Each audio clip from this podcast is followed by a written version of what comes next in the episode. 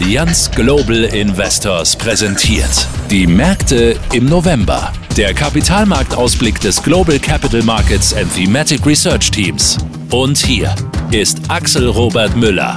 Heute geht's unter anderem um das Murmeltier. Mehr dazu gleich. Keine Sorge, Sie sind schon im richtigen Podcast. Herzlich willkommen erstmal. Ja, was haben die Kapitalmärkte mit dem Murmeltier gemeinsam? Hm? Das klären wir mit unserem Finanzexperten Dr. Hans-Jörg Naumer. Er hat die redaktionelle Betreuung dieses Podcasts übernommen. Wir haben mal recherchiert, welcher Suchbegriff bei Google in den vergangenen zwei Jahren in Sachen Finanzen oft eingegeben wurde. Was glauben Sie? Hm? Ja, da ist Soft Landing ganz vorne mit dabei. Mitte vergangenen Jahres hat der Begriff Rezession einen deutlichen Aufschwung erlebt. Das ist aber dann schnell wieder abgeebbt. Ja, und da verwundert es kaum, dass über die letzten Quartale die Wachstumsprognosen der Konsensusschätzungen für die US-Wirtschaft immer weiter nach oben genommen wurden. Das hat schon etwas von einer Endlosschleife, oder? Denn das Szenario einer weichen Landung wird immer wieder aus dem Hut gezaubert. Und täglich grüßt das Murmeltier eben. Ne? Wie gut können Abschwünge in der Konjunktur vorhergesagt werden?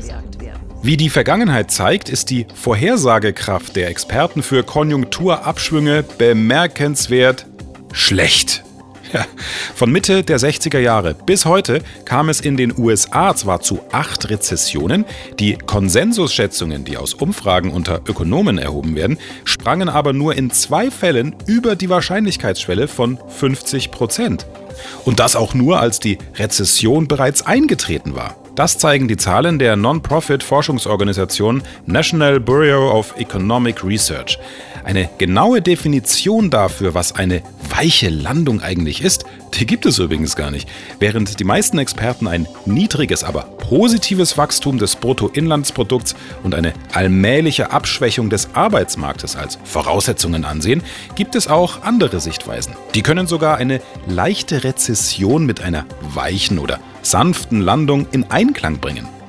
Vereinfacht wird unterstellt, dass unter einem Soft Landing ein wirtschaftliches Szenario verstanden werden kann, bei dem eine Rezession trotz einer deutlichen Straffung der Geldpolitik erfolgreich abgewendet wird.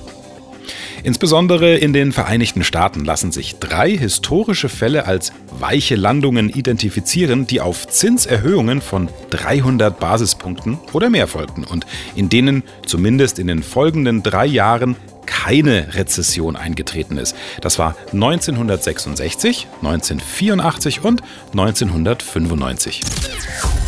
Wo also stehen wir? Vor einer weichen Landung oder einer Rezession? Zahlreiche Konjunkturindikatoren deuten darauf hin, dass die US-Wirtschaft in eine anfällige spätzyklische Phase eingetreten ist.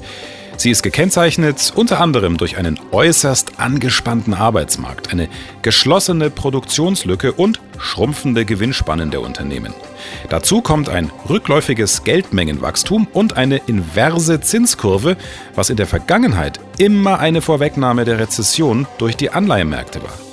Das ist ein Umstand, der den US-Währungshütern wenig Freiheit für eine schnelle Senkung der Leitzinsen gibt.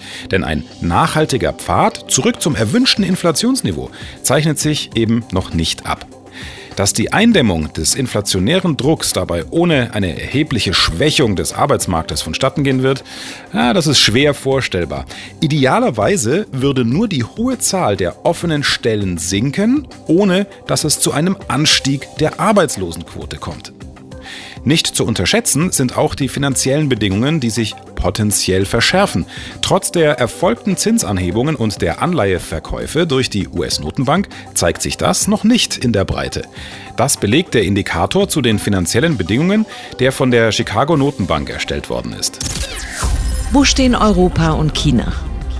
Im globalen Kontext steht Europa bereits an der Schwelle zur Rezession. Die hat Deutschland bereits überschritten. China lässt dagegen hoffen, dass es zu einer konjunkturellen Bodenbildung gekommen ist und es jetzt zu einer Rückkehr auf den Wachstumspfad kommt.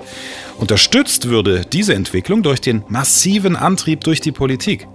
Die nächsten Wochen werden es also zeigen, ob wir uns aus der scheinbaren Endlosschleife der Soft Landing Debatte befreien können und entweder eine Rezession eintritt oder dieses Szenario am Ende doch hält, was es verspricht.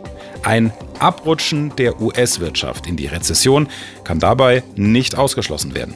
Dazu kommen die geopolitischen Unsicherheiten. Wie entwickelt sich die Konjunktur in den USA? In den USA ist die Entscheidung über den finanziellen Spielraum der öffentlichen Hand mit einem drohenden Shutdown, also der Schließung öffentlicher Einrichtungen mangels Finanzierung, aufgeschoben, aber eben nicht aufgehoben. Die Kampfhandlungen im Mittleren Osten tragen das latente Risiko, dass sie sich ausweiten. Das könnte sich über einen steigenden Ölpreis ökonomisch fortsetzen. Für die Märkte dürfte die weitere Entwicklung, also eine weiche Landung oder eine Rezession, nicht ohne Folgen bleiben, wobei es zu einem Zusammenspiel mit der Geldpolitik kommt. Jeder Rezession in den Vereinigten Staaten seit Mitte der 1950er Jahre ging ein Zinserhöhungszyklus der Notenbank voraus, aber nicht jeder Zinserhöhungszyklus führte zu einer Rezession. In den vergangenen zwölf Zinserhöhungszyklen der US-Notenbank folgten auf die letzte Zinserhöhung stets negative Renditen im Leitindex SP 500, wenn sich innerhalb der folgenden zwölf Monate eine Rezession entwickelte. Im Gegensatz dazu rentierten die Aktienrenditen bei einem Soft Landing deutlich positiv. Oder auch, wenn eine Rezession um mehr als ein Jahr nach der letzten Zinserhöhung verschoben wurde. Historisch gesehen war es eher der Konjunkturzyklus als der geldpolitische Zyklus, der das Schicksal der Märkte für risikobehaftete Vermögenswerte in erster Linie beeinflusst hat. Welche taktische Vermögensaufteilung für Aktien und Anleihen liegt nahe?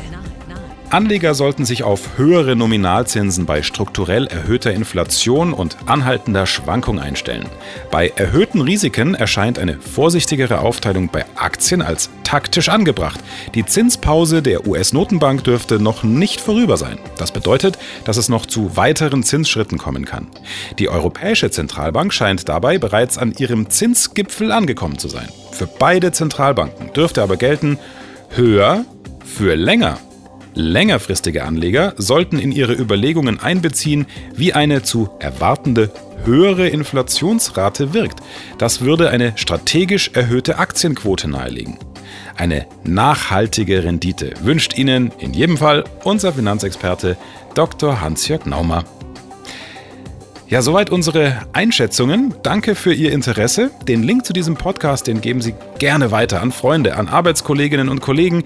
Würde uns sehr freuen. Wir hören uns dann am ersten Freitag im Dezember wieder mit einer neuen Podcast-Ausgabe dieses Kapitalmarktausblicks. Bis dahin, Ihnen eine gute Zeit. Ausführlichere Infos und weiterführende Links auch im aktuellen Kapitalmarktbrief unter www.allianzglobalinvestors.de. Investieren birgt Risiken. Der Wert einer Anlage und Erträge daraus können sinken oder steigen. Investoren erhalten den investierten Betrag gegebenenfalls nicht in voller Höhe zurück. Die dargestellten Einschätzungen und Meinungen sind die des Herausgebers und oder verbundener Unternehmen zum Veröffentlichungszeitpunkt und können sich ohne Mitteilung darüber ändern. Die verwendeten Daten stammen aus verschiedenen Quellen und wurden zum Veröffentlichungszeitpunkt als korrekt und verlässlich bewertet. Bestehende oder zukünftige Angebots- oder Vertragsbedingungen genießen Vorrang. Die Vervielfältigung, Veröffentlichung sowie die Weitergabe des Inhaltes in jedweder Form ist nicht gestattet gestattet, es sei denn, dies wurde durch Allianz Global Investors GmbH explizit gestattet. Für Investoren in Europa exklusive Schweiz. Dies ist eine Marketingmitteilung, herausgegeben von Allianz Global Investors GmbH www.allianzgi.de. Eine Kapitalverwaltungsgesellschaft mit beschränkter Haftung, gegründet in Deutschland. Sitz Bockenheimer Landstraße 42 bis 44 in 60323 Frankfurt am Main. Handelsregister des Amtsgerichts. Frankfurt am Main HRB 9340, zugelassen von der Bundesanstalt für Finanzdienstleistungsaufsicht Aufsicht www.bafin.de. Allianz Global Investors GmbH hat eine Zweigniederlassung errichtet in Großbritannien, Frankreich, Italien, Spanien, Luxemburg, Schweden, Belgien und in den Niederlanden. Die Kontaktdaten sowie Informationen zur lokalen Regulierung sind hier verfügbar unter www.allianzgi.com/info. Die Zusammenfassung der Anlegerechte ist auf Englisch, Französisch, Deutsch, Italienisch und Spanisch verfügbar unter https://regulatory.allianzgi.com en slash investors minus rights. Die Vervielfältigung, Veröffentlichung sowie die Weitergabe des Inhalts in jedweder Form ist nicht gestattet, es sei denn, dies wurde durch Allianz Global Investors GmbH explizit gestattet. Für Investoren in der Schweiz. Dies ist eine Marketingmitteilung, herausgegeben von Allianz Global Investors Schweiz AG, eine hundertprozentige Tochtergesellschaft der Allianz Global Investors GmbH. Die Zusammenfassung der Anlegerechte ist auf Englisch, Französisch, Deutsch, Italienisch und Spanisch verfügbar unter https regulatory.allianzgi.com en investors-rights.